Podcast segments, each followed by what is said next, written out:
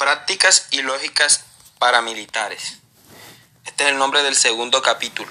Bueno, las prácticas y lógicas paramilitares orientadas por el patrón Hernán Giraldo Serna lo que busca es atribuir innumerables violaciones y crímenes dentro de la jurisdicción ordinaria. Por ese motivo, la Fiscalía General de la Nación radicó para el cierre de imputación de 52 postulados, incluidos Giraldo y su hijo Nadier Giraldo.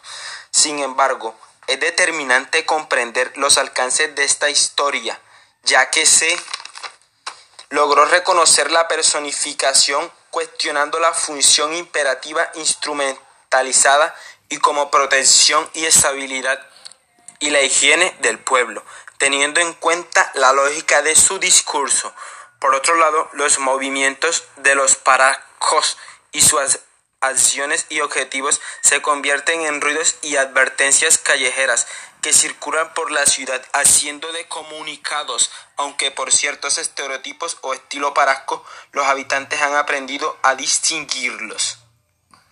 Asimismo, se adopta un mecanismo esencial para el dominio paramilitar como una sistematización de vigilancia, Cabe resaltar que es fundamental para la lógica paramilitar impulsar y promover este dilema de seguridad como medidas protectoras de defensa. Finalmente, la idealización social es sintomática y un sistema de opresión homogeneizante de la colectividad de la realidad concreta que se vive en el, y que se radica en ese tipo de acciones, en este caso en dicha ciudad. Eh, bueno, muchas gracias.